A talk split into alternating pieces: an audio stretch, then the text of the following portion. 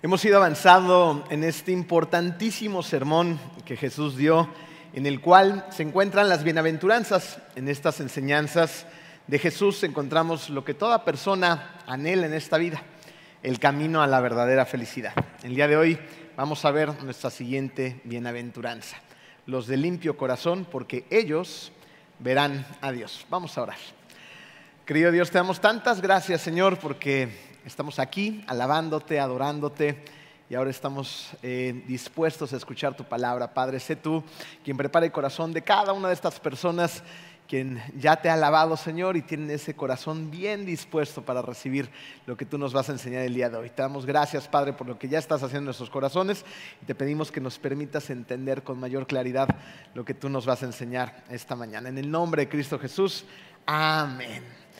Eh, esta bienaventuranza es una de las grandes declaraciones de toda la Biblia y nos vendría muy bien conocer el contexto histórico de la condición espiritual de cuando Jesús dijo estas palabras a las personas a las cuales les estaba hablando. Eh, en la época de Jesús, el pueblo de Israel se sentía muy agobiado porque eran de alguna manera víctimas de una opresión y un autoritarismo eh, de los fariseos hacia ellos.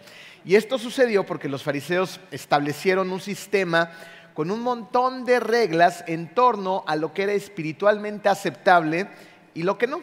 Eran legalistas por excelencia y eran personas que habían malinterpretado la ley de Moisés y habían inventado pues nuevas leyes de forma que si las personas no podían guardar las leyes de Dios, entonces podían de alguna manera tener las conciencias un poco más tranquilas si cumplían entonces con las tradiciones y más reglas que los fariseos les imponían.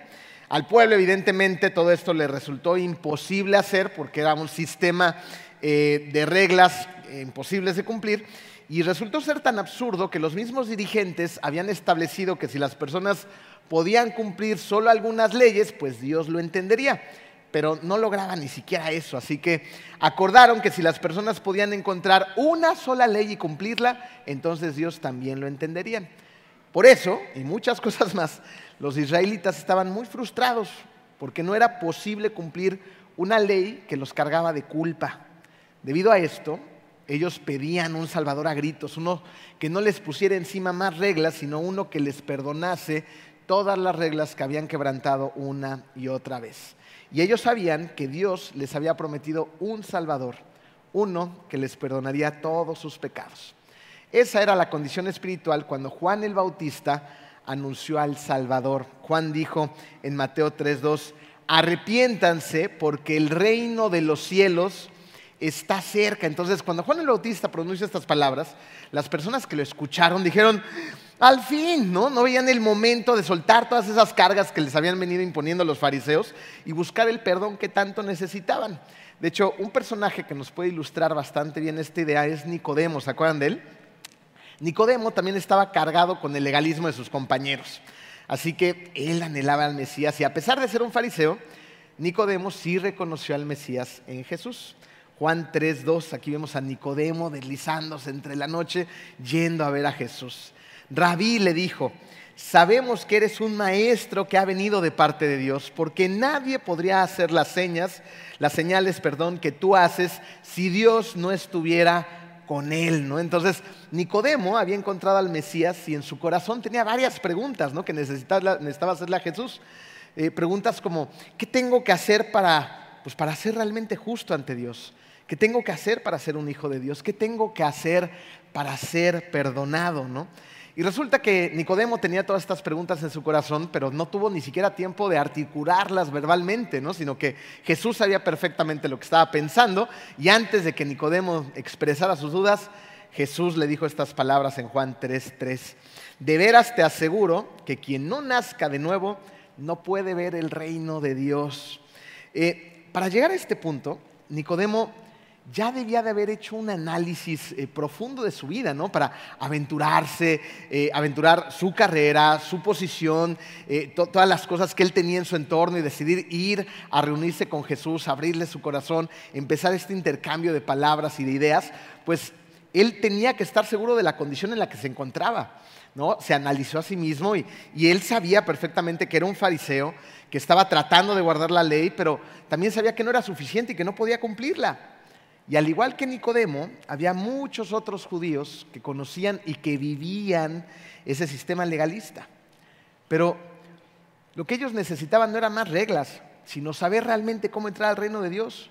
Porque si solamente podrían entrar cumpliendo todas esas reglas, pues nadie iba a entrar y ellos estaban muy conscientes de eso. Imagínense, ¿cómo se puede conseguir alivio de la culpa, alivio de la frustración cuando alguien se enfrenta con un sistema legal para complacer a Dios que es imposible de lograr? Pues la respuesta es Jesús.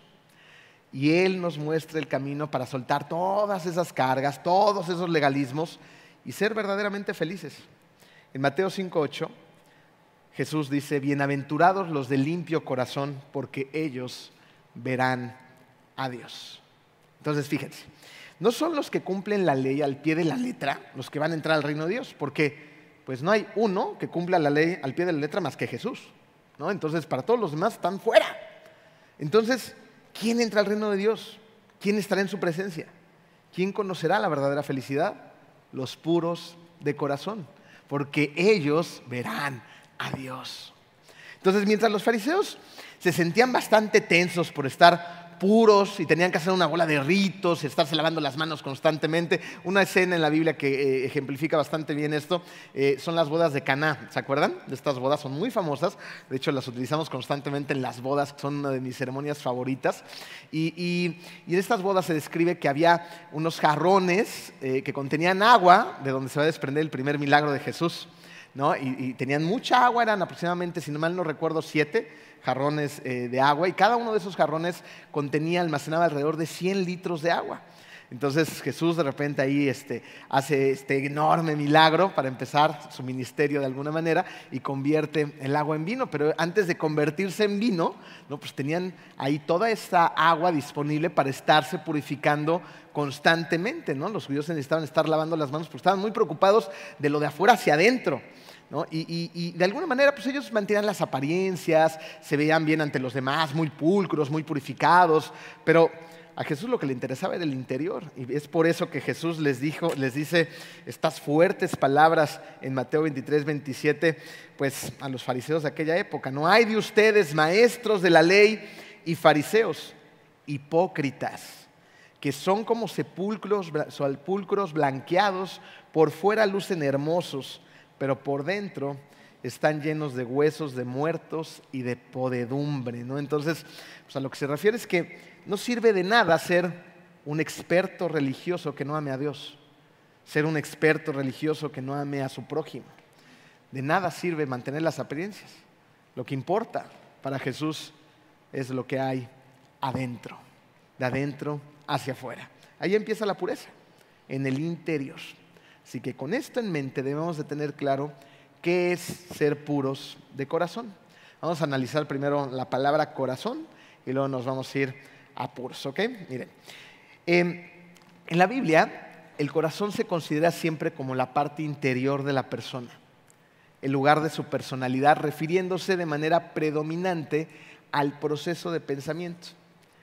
Eh, el corazón no es específicamente las emociones. De hecho, cuando la Biblia habla acerca de las emociones, con frecuencia se refiere al sentimiento en el estómago. Eh, ¿Se acuerdan cuando en su juventud, digo, algunos que todavía están muy jóvenes lo tienen muy fresco, ¿no? Pero algunos otros se tienen que hacer un poco más de memoria, ¿no? Cuando se enamoraron por primera vez, ¿sí se acuerdan? Ese amor de la adolescencia, qué bueno, sientes que es la última coca del desierto. ¿Qué sentían en la panza? ¿Cómo lo describimos aquí en los mexicanos? Como mariposas en la panza, ¿no? sentía que revoloteaban, hay unas mariposas monarcas en mi estómago. ¿Y, qué sentiste cuando te mandaron a volar? ¿O se fue el amor de tu vida con su mejor, tu mejor amigo? ¿Ahora qué sentías en la panza? ¿Se acuerdan? Sentías como un vacío, ¿no? Sentías que es que me rompieron el corazón. Bueno, y el vacío estaba aquí en el estómago. Sentías que una parte de ti te la habían extraído, ¿no? El padios páncreas. Era, un vacío muy especial. Eh, de alguna manera yo, estoy muy familiarizado con esos sentimientos en el estómago, eh, esas emociones, porque cuando era chiquito, me diagnosticaron eh, una condición que se llamaba, bueno, se llama colitis nerviosa. Yo de chiquito padecía mucho del estómago, me enfermaba cada rato y era un niño muy nervioso. ¿no? Entonces, constantemente, todo, todas las situaciones de mi vida se me iban a la panza. Entonces sé lo que es sentir esas mariposas, pero más esos vacíos y esa inquietud. Entonces, eh, a esto se refiere eh, la Biblia acerca de las emociones, ¿no? esos sentimientos que tenemos muchas veces en la pancita. Pero, ¿dónde se originan las emociones? Fíjense, todo el tiempo estamos recibiendo estímulos, ¿están de acuerdo? Externos e internos. Y el proceso de esos estímulos va a continuar en el pensamiento. Debido a esto, la mente y el corazón van juntos. Lo dice la Biblia en Proverbios 23, 7 de esta manera porque cuál es su pensamiento en su corazón, tal es él. vamos a volverlo a leer. Porque cuál es su pensamiento en su corazón, tal es él. En ciertas ocasiones, la palabra corazón se refiere a la voluntad y a las emociones al formar parte del intelecto. Por ejemplo, si la mente está dedicada a algo, cuando digo dedicada es porque está concentrada, está trabajando en esto constantemente, no está pensando y pensando y pensando, ese pensamiento va a afectar tarde o temprano la voluntad, que a su vez va a afectar a las emociones. Fíjense, vamos a llevarlo al día a día. Eh, supongamos que tú estás navegando en Internet, ¿no? Estás trabajando, haciendo una investigación y de repente no es que tú estuvieras buscando mujeresdivinas.com, no estabas haciendo eso. Pero de repente pasó un comercial de estos que salen por todos lados, ¿no? Con una mujer eh, este, con poca ropa, ¿no? Tú no la buscabas, pero apareció, ¿no? Entonces ahí hay un estímulo. Pero de ahí en adelante tú vas a decidir qué hacer con esa imagen. Simplemente puedes ponerle el tachecito y picarla ahí, te va a salir una leyenda de por qué este anuncio no te gusta y ahí tienes una opción y lo puedes bloquear para que salgan mucho menos de estos anuncios y listo, y sigues con tu día, ¿no? O bien puede distraer tu mirada, quedarte viendo el anuncio y eso estimular tu mente y llevar entonces a que tu pensamiento empiece a tener más pensamientos y Marco lo dice así, no puedes evitar que el pájaro vuele sobre tu cabeza, pero sí puedes evitar que haga un nido. ¿Ok? Entonces pasó por ahí el pájaro y listo, lo, lo espantas, ¿no? Vámonos. Pero muy diferente si le dices, a ver, pajarito, tráete unas mm, este, ramitas por ahí y empieza a construirte una mansión. Eso es distinto, ¿estás de acuerdo? Entonces, ¿qué estás haciendo con esa imagen? Ahora, saca la imagen de la cabeza. Ahora pon una idea. Un comentario que te hacen por ahí que, que, entre en tu corazón, de alguna manera en tu mente, y, y entra porque tú le abriste la puerta y porque tú lo estás magnificando a veces. ¿No? Lo estás haciendo más grande, algo que a lo mejor no era ni siquiera contra ti, no era una situación que tuvo que ver contigo, lo malinterpretaste, lo que sea, pero tú lo estás haciendo cada vez más grande y grande y grande. Y va a llegar un momento en que ese pensamiento va a empezar a afectar tu voluntad y por lo tanto, pues tus acciones, ¿ok? Entonces es así más o menos cómo funciona. Por eso, por Proverbios 4:23 nos dice, por sobre todas las cosas, cuida tu corazón porque de él mana la vida. Y aquí quiero hacer un paréntesis a los que somos papás. Eh, creo que es importante que cuidemos nuestro corazón, pero que también cuidemos el corazón de nuestros hijos. ¿Por qué digo esto? Porque hablando del Internet, rápidamente, es un paréntesis. ¿no? Eh, eh, hay muchos chicos que tristemente a una edad muy temprana, y a cualquier edad es una desgracia, ¿no? caen víctimas de la pornografía. Y es una desgracia se vuelven esclavos de una manera impresionante a una estratagema del demonio impresionante. ¿no? Entonces, ¿qué tenemos que hacer con nuestros hijos? Fíjense, si tú te das cuenta que el Internet es, andar cargando una eh, pistola con una bala, jugando a la ruleta rusa, pues debería de ser, eh, de alguna manera, deberías de ser muy precavido en las herramientas que le proporcionas a tus hijos, ¿no es así? Y hay muchos papás que pues, los niños los cría la niñera internet, la niñera iPad, la niñera teléfono, porque es cómodo y a veces conveniente para uno, según ustedes, ¿no? Y entonces pues, les hacemos llegar estos dispositivos con internet libre, sin restricciones, sin supervisión, y de repente los niñitos de 10, 11, 12 años, pues ya están en sus teléfonos, en la escuela, en el parque, en todos lados, y el papá, ah, es para comunicarme con él, ¿no? Bueno, pero no necesitas tener un teléfono última generación con una definición de pantalla increíble internet ilimitado, ¿estás de acuerdo? A lo mejor con uno del Oxxo de tres pesos que todavía tenga tretis funciona. ¿Para qué necesita el otro? ¿Para qué? Y luego te preguntas por qué el niño de 14, 15 años es adicto a la pornografía. Pues porque muchas veces nosotros no estamos tampoco cuidando el corazón de nuestros hijos, ni sus mentes. Y la Biblia nos dice que tenemos que ser muy cuidadosos del corazón porque de él mana la vida. En otras palabras, la fuente del pensamiento, de las emociones y de nuestras acciones brotan del corazón. Por eso es tan importante que cuidemos lo que entra en él y en nuestra mente. Y ellos lo tienen que tener claro, se los tenemos que explicar. Eh, hace unos días, ya era tarde en la casa, y ya los niños estaban, yo creía que ya estaban durmiendo, eran las 10 de la noche, y, yo estaba, me gustan las películas de acción, este, y, me gusta ver cómo explotan los edificios, ¿no? Entonces estaba viendo una película de acción de que explotan edificios y en una de esas baja uno de mis niños que escuchó las explosiones, seguramente tenía yo la tele alta, padre desconsiderado, y, baja y me dice, ¿qué estás viendo, papi? ¿No? Y pues, le puse luego, luego pausa. Le dije, chamaco, tú tienes que estar durmiendo. No, no, no, vete a dormir, pero ya tengo 10. Pues por eso, vete a dormir, si estás soñando con los angelitos, no viendo cómo explotan edificios. ¿Pero por qué, papi? Porque estamos cuidando tu corazón, ¿no? Y aquí empieza el, ¿por qué cuidamos tu corazón? ¿Qué estamos tratando de hacer? ¿Qué estamos tratando de cuidar que entre a tu mente? Ah, sí es cierto, ok, hasta mañana, ¿no? Entonces, tenemos que mandarles mensajes muy claros de por qué hacemos ciertas cosas y por qué no hacemos ciertas cosas, porque ellos entienden, ¿ok? Y de esta manera también evitamos de paso esas rebeldías a temprana edad porque no les explicamos las cosas. Entonces, cerrado el paréntesis, ¿sale? Ahora, eh, Jesús estaba muy interesado en este tema de cuidar nuestro corazón y nuestra mente. Y cuando estaba hablándole a los puros de corazón, ¿no? que decía, sean puros de corazón, estaba refiriéndose a la mente que controla la voluntad, que a su vez controla las reacciones de las emociones y por lo tanto a las acciones que con un corazón en el lugar indicado deberían de ser el resultado bueno y sincero de un corazón limpio. ¿Entendimos bien? La mente que controla la voluntad, que a su vez controla las reacciones de las emociones y por lo tanto a las acciones que con un corazón en el lugar indicado deberían de ser el resultado bueno y sincero de un corazón limpio. Dios sabía lo que nos íbamos a enfrentar en este mundo, a un mundo caído, donde tenemos una cantidad de influencias, de distracciones y de situaciones que envenenan nuestro corazón. Y por eso lo que Él nos dice y Él nos pide es que necesitamos cambiar nuestro corazón. Necesitamos ese cambio dentro de nosotros. Necesitamos pedírselo ahí, necesitamos clamárselo a Él, porque nosotros no lo podemos hacer por nosotros mismos. Escuchen lo que dijo el salmista en el Salmo 51, 10. Crea en mí, oh Dios, un corazón limpio.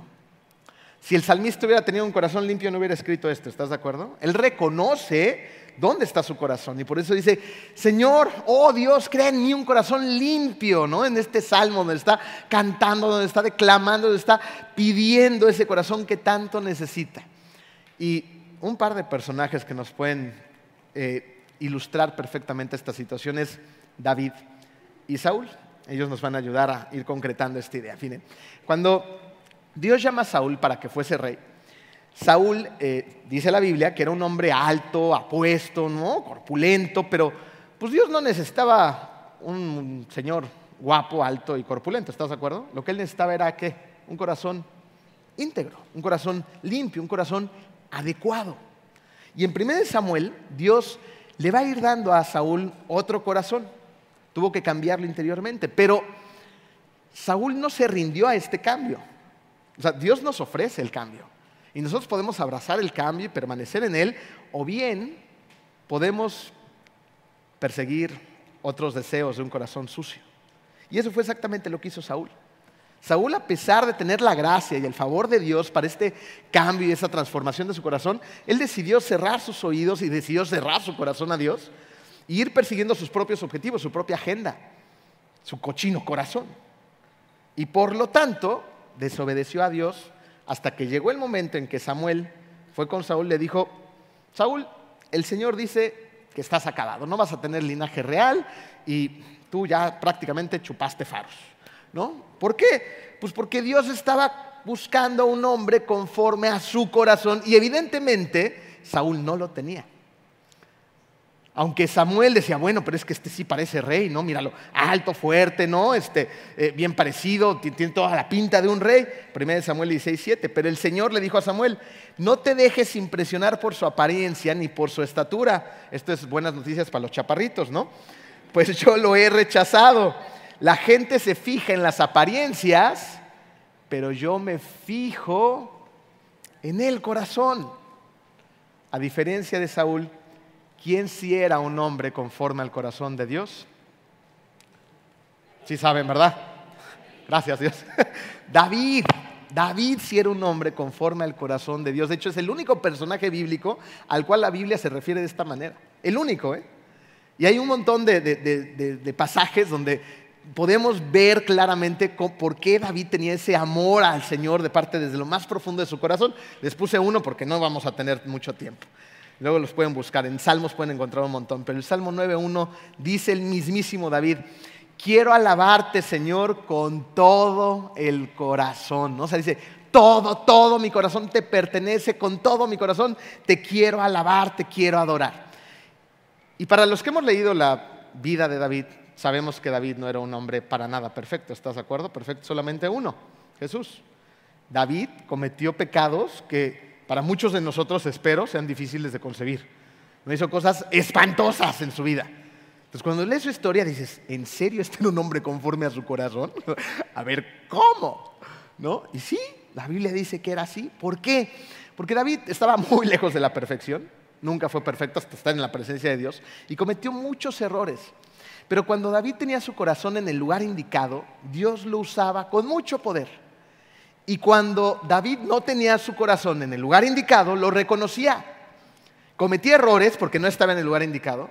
Iba, pedía perdón, empezaba a tener este proceso de arrepentimiento verdadero y genuino ante Dios, obtenía el perdón de Dios y seguía adelante, tenía una reconciliación con Él. ¿Se dan cuenta? Ese podría ser nuestro caso. Personas que nos asemejamos muchísimo con David, porque somos pecadores porque nos caemos todos los días, porque nos tropezamos todo el tiempo, porque a veces cedemos a las tentaciones. Ahorita vamos a hablar un poquito más a profundidad de eso. Pero ¿qué tenemos que hacer? Lo que hacía David.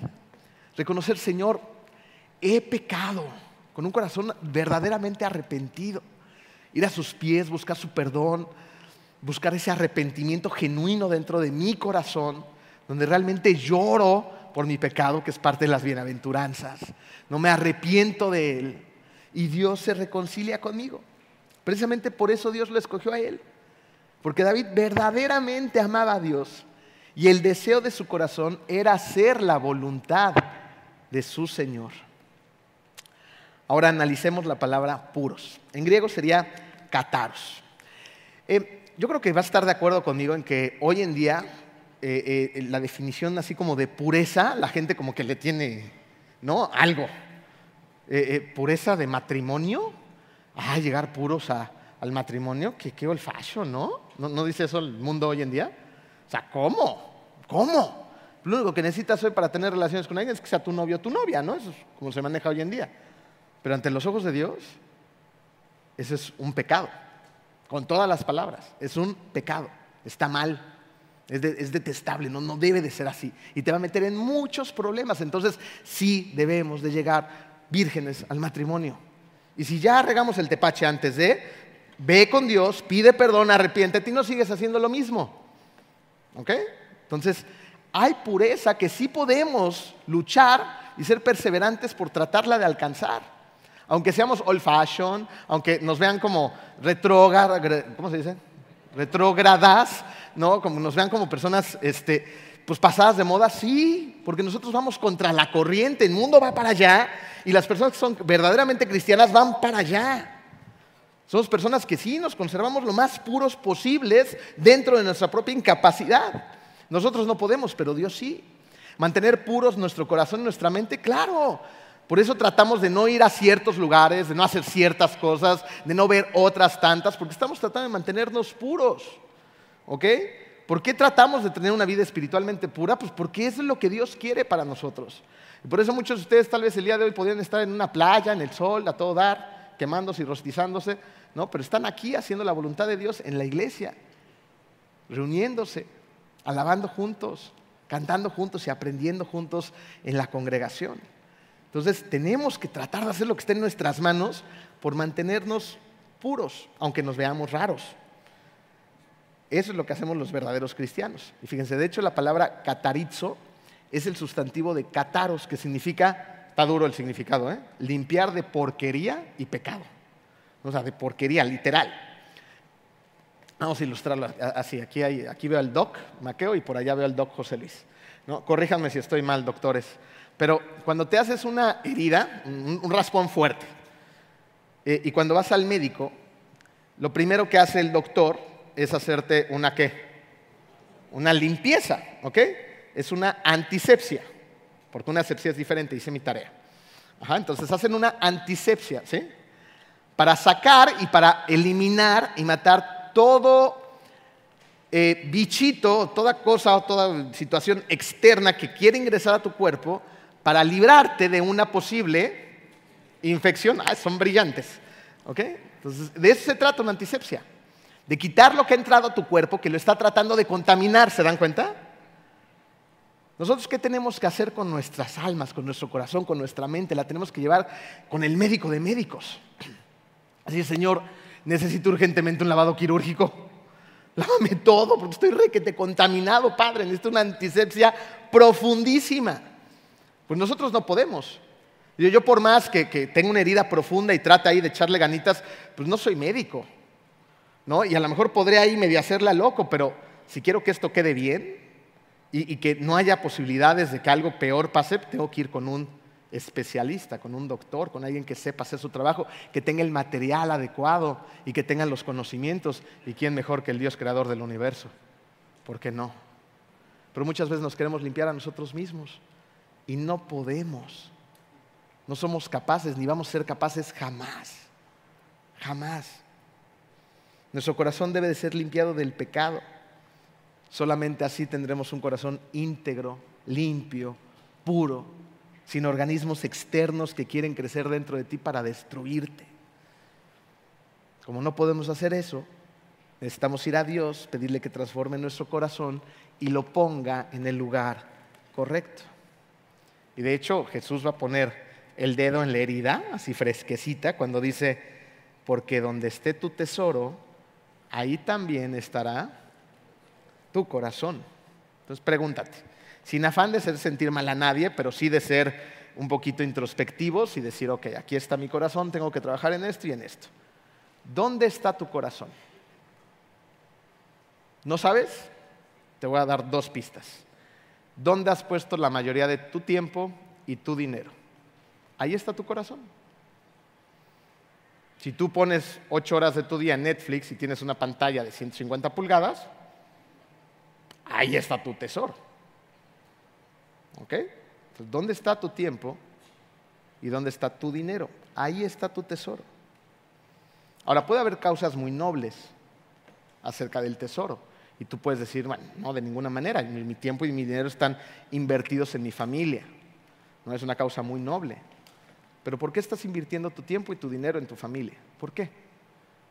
¿Por realmente a lo mejor llenar un vacío dentro de ti que nada tiene que ver con la voluntad de Dios? ¿Con lo que eres mandado a hacer por medio de la instrucción de Dios en su palabra? ¿Por qué estás con una familia? Porque Él quieres una familia. ¿Por qué estás tratando de ser responsable ante tu familia?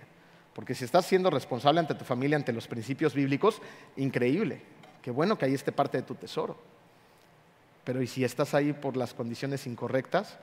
Entonces, aunque estés haciendo algo bien, para Dios no tiene mucho sentido. Digo, no quiere decir que no lo hagas, ¿eh? tienes que seguir siendo responsable. Pero piensa, ¿por qué estoy haciendo ciertas cosas en mi vida? ¿Por qué tengo este trabajo? nada más por ganar más lana y embolsarme más, aunque sea un trabajo que no le agrada a Dios, y por llevar provisión entonces a mi casa. Entonces, ¿no será a lo mejor que tengo que replantear la situación, replantear las cosas en mi casa y buscarme otro trabajo? ¿Dónde está tu corazón? Déjame plantearlo de otra forma. ¿Es el deseo de tu corazón verdaderamente seguir a Dios, hacer su voluntad? ¿Ese es el deseo de tu corazón? ¿O tienes una agenda paralela, una agenda ahí medio escondidita? Porque la pureza de una acción debiere de tener su origen en un motivo puro, en un motivo puro. Porque a veces pues maquillamos las cosas, ¿no? Y nos parecemos a los fariseos, por eso empezamos con esto. Entonces, por fuera nos parece, ante las apariencias, pues somos buenos manejando ciertas cosas, ¿no? Pero por dentro, ¿cómo estamos, no? ¿Qué hay dentro de nosotros? Un teólogo llamado Thomas Watson dijo lo siguiente, la moralidad puede ahogar a un hombre tan rápidamente como a un vicio. La misma moralidad nos puede ahogar tan rápido como un vicio. Y lo que sigue está peor. Y un barco se puede hundir con oro o con estiércol. Hay, gente que, es súper pues, cristiana, ¿no? Así los vemos. Y andan señalando a todo mundo, diciéndole a su gente cómo tienen que hacer la vida y, todo lo demás, pero, pero su vida, su, su, vida, su familia, su matrimonio, sus hijos, ¿no? y no por lo otro, sino por ellos mismos. Entonces no hay como que mucha congruencia, ¿no? De hecho no hay congruencia. Entonces hay que primero voltearnos a ver la viga en lugar de estar viendo la astilla del vecino. ¿No será que tengamos nosotros esa viga ahí? Entonces hay que trabajar primero en uno, en uno. Y, yo creo que en gran medida esto llega a pasar porque la gente pierde de vista que hay una pureza que nos regala Dios cuando ponemos nuestra fe en Jesús. Y hay otra pureza en la que debemos de trabajar. Estas dos purezas son diferentes. Vamos a ver primero la pureza posicional. Esa pureza posicional es la pureza de la que gozamos las personas que hemos puesto nuestra fe en Jesús, que ha sido dada nuestra vida por medio de la justicia de Cristo en la cruz. Cuando nosotros ponemos nuestra fe en Él, entonces gozamos de esa pureza posicional. Para que nos quede claro, vamos a leer Romanos 3, 23 al 26. Pues todos han pecado y están privados de la gloria de Dios, pero por su gracia son justificados gratuitamente mediante la redención que Cristo Jesús efectuó. Dios lo ofreció como un sacrificio de expiación que se recibe por la fe en su sangre para así demostrar su justicia Anteriormente, en su paciencia, Dios había pasado por alto los pecados, pero en el tiempo presente ha ofrecido a Jesucristo para manifestar su justicia. De este modo Dios es justo y a la vez el que justifica a los que tienen fe en Jesús. Entonces, cuando Dios mira a un cristiano, Dios dice, eres justo, eres puro, eres limpio por medio de la preciosa sangre derramada por Cristo en la cruz. Entonces esa es la pureza posicional. Tienes a Cristo en tu corazón de verdad, gozas de esta pureza. Ahora vamos a ver la pureza práctica. El apóstol Pablo dijo en 2 Corintios 7:1, limpiémonos de toda contaminación de carne y de espíritu, perfeccionando la santidad en el temor de Dios. aquí vemos cómo Pablo está hablando de la pureza en la que Dios quiere que seamos tan prácticamente puros como podamos serlo ante Él. Estas personas ya son posicionalmente puras y verán a Dios, pero además hay que trabajar en una pureza práctica. Pero les tengo una noticia, que en la pureza práctica fallamos y fallamos mucho, porque estamos viviendo en un mundo donde estamos tentados todo el tiempo. Somos tentados a ser impuros, a tener pensamientos impuros, a decir, perdón, palabras impuras y hacer cosas impuras y muchas otras cosas más impuras. Pero la Biblia nos dice cómo podemos vencer la tentación. En Efesios 6, Pablo nos va a hablar acerca de cómo nos podemos fortalecer con el poder de Dios a través de una armadura.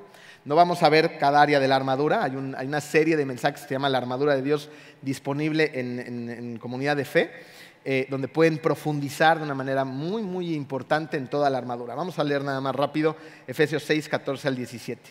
Manténganse firmes ceñidos con el cinturón de la verdad, protegidos por la coraza de justicia y calzados con la disposición de proclamar el Evangelio de la paz. Además de todo eso, tomen el escudo de la fe con el cual podrán apagar todas las flechas encendidas del maligno. Tomen el casco de la salvación y la espada del Espíritu que es la palabra de Dios. Entonces, tú en la mañana ¿no? Tienes muy claro este, este, este concepto, entonces te mantienes firme, te pones tu cinturón de la verdad, tienes tu coraza de la justicia, ya te pusiste tus botas para proclamar el Evangelio, tu escudo, tu espada, bueno, traes todo el casco bien puesto y a mediodía ya te sientes completamente fracasado, ¿no? Dices, es que con toda la armadura no logro hacer esto.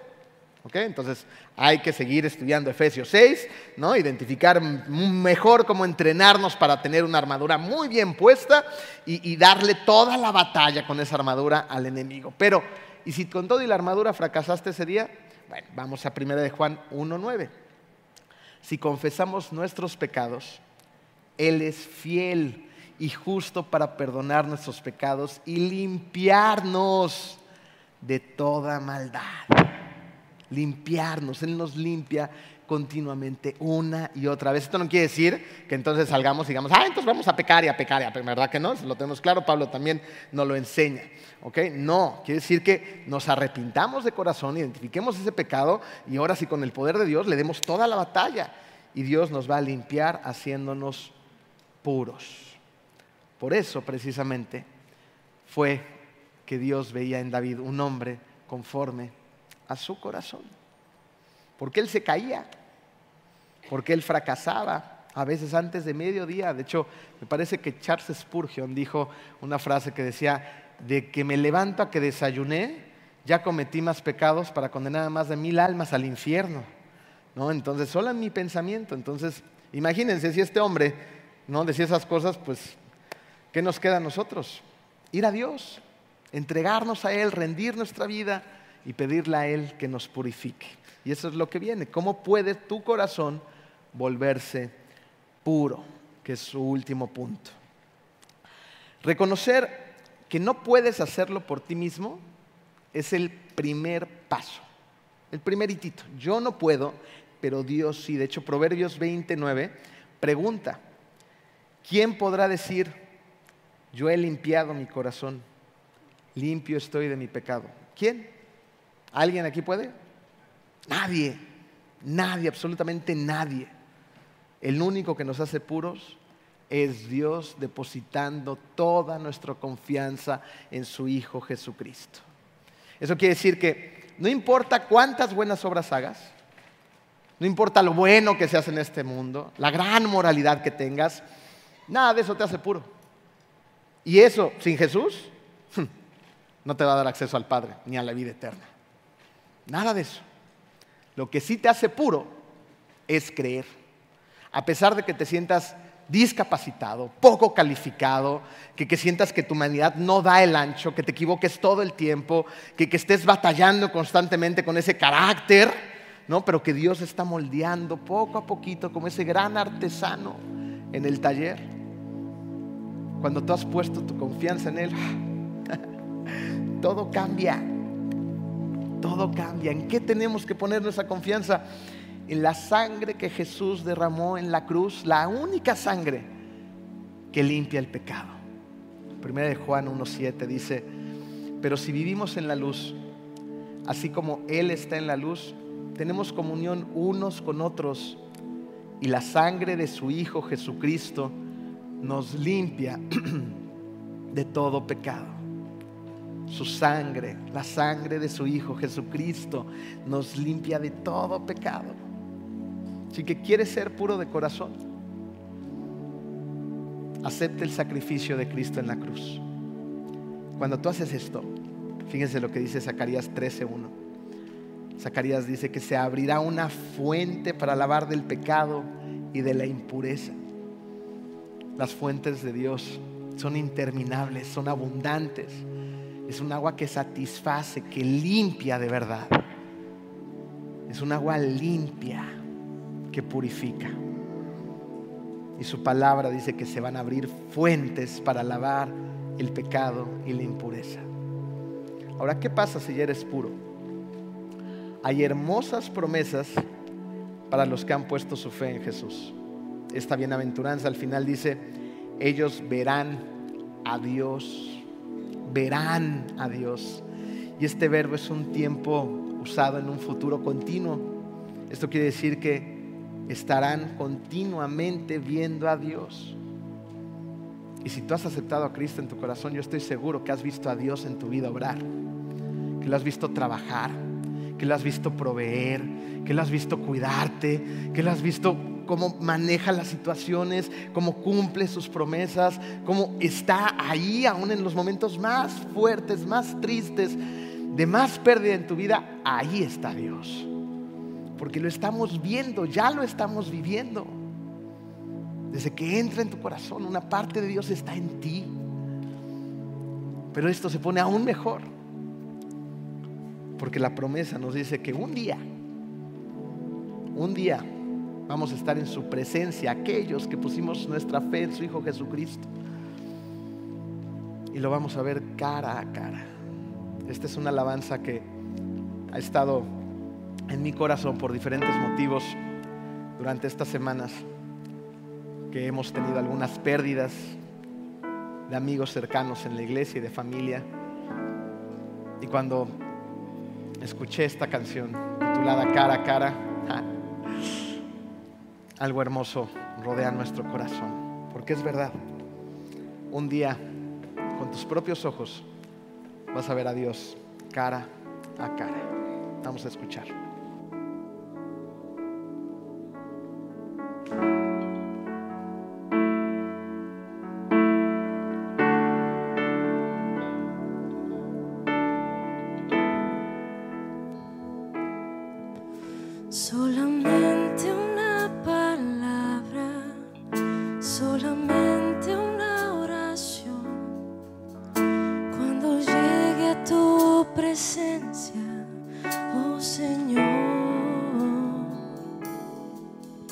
Não me importa.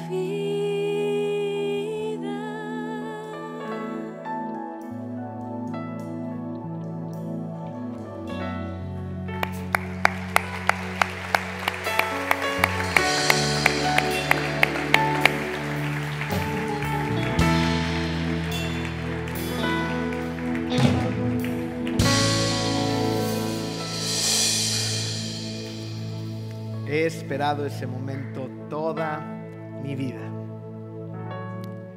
El ver cara a cara a nuestro Padre, a nuestro Dios, a ese Dios del que hablamos, ese Dios que creó este universo y este planeta y el que te diseñó con sus propias manos a ti. Un día, un día va a llegar y vamos a estar con Él cara a cara. Mientras tanto, ¿qué hacemos? Mientras tanto podemos vivir una vida conforme al corazón de Dios. Una vida donde tratemos y luchemos cada día de hacer su voluntad. Cuando hacemos esto, nuestro corazón se purifica. Cuando pedimos perdón, nos arrepentimos, vamos a Él. Él nos toma, nos abraza y se reconcilia una vez más con nosotros.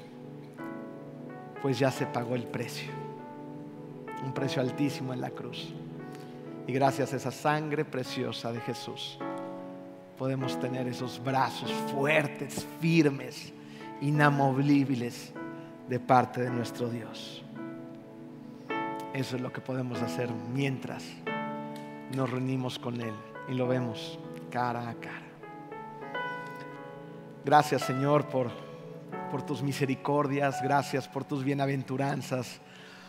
Gracias, Padre, por tu palabra. Gracias, Señor, porque tú nos conduces en esta vida donde a veces sentimos que perdemos el rumbo, pero cuando regresamos a tu palabra encontramos nuevamente el norte verdadero, Padre, y sabemos hacia dónde ir. Y la única respuesta es Jesús. Él es la respuesta, Padre. Él es quien nos hace puros, nos hace puros de corazón. Y gracias a su sangre podremos verte cara a cara, Padre. Hoy te pido por, por esta iglesia, te pido por la iglesia, Señor, porque nos purifiques, porque nos permitas transitar sobre este camino tan emocionante de las bienaventuranzas y nos permitas disfrutar de la verdadera felicidad que también nos ofreces en esta vida, Señor. Una felicidad que sí, hay un costo alto por seguirte, Padre, pero bien vale la pena porque un día estaremos ante tu presencia, Señor, y ese día va a ser el día más feliz de nuestra existencia. Gracias, Señor, porque te conocemos hasta donde nos da nuestro entendimiento, pero te conocemos, Señor. Y conocemos un Dios que cumple cada una de sus promesas. Y tú nos prometes que te veremos, Señor. Y un día estaremos reunidos en tu presencia y tú nos invitarás a reinar contigo en el paraíso. Te amamos, Padre. Nos vemos pronto. Pero hoy sabemos que te tenemos dentro de nosotros. En el nombre hermoso de ti, Hijo Jesús. Amén.